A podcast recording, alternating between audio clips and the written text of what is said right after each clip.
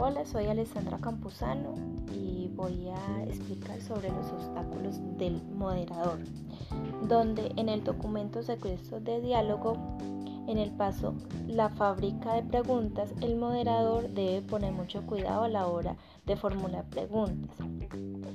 Por otro lado, en el paso del buen estudiante, uno de los obstáculos es el rol más difícil del moderador, es actuar discretamente, porque no propicia un buen diálogo o una buena exploración de ideas. Em, en otro paso, en el pararse en el medio, el obstáculo del moderador son los atriles y las tarimas, ya que el entorno virtual no los acepta, pues su presencia es inapropiadamente central en el desarrollo del diálogo. Por otra parte, en el documento Uy se me pasó, en el paso si no lo, no lo hago, nada van a indagar.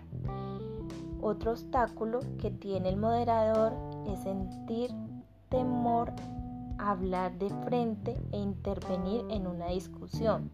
Y finalmente, en el paso cruce con cinco esquinas, el obstáculo es cuando el moderador no relaciona sus ideas y su intervención, ya que deja la impresión de un texto impreciso o inconexo.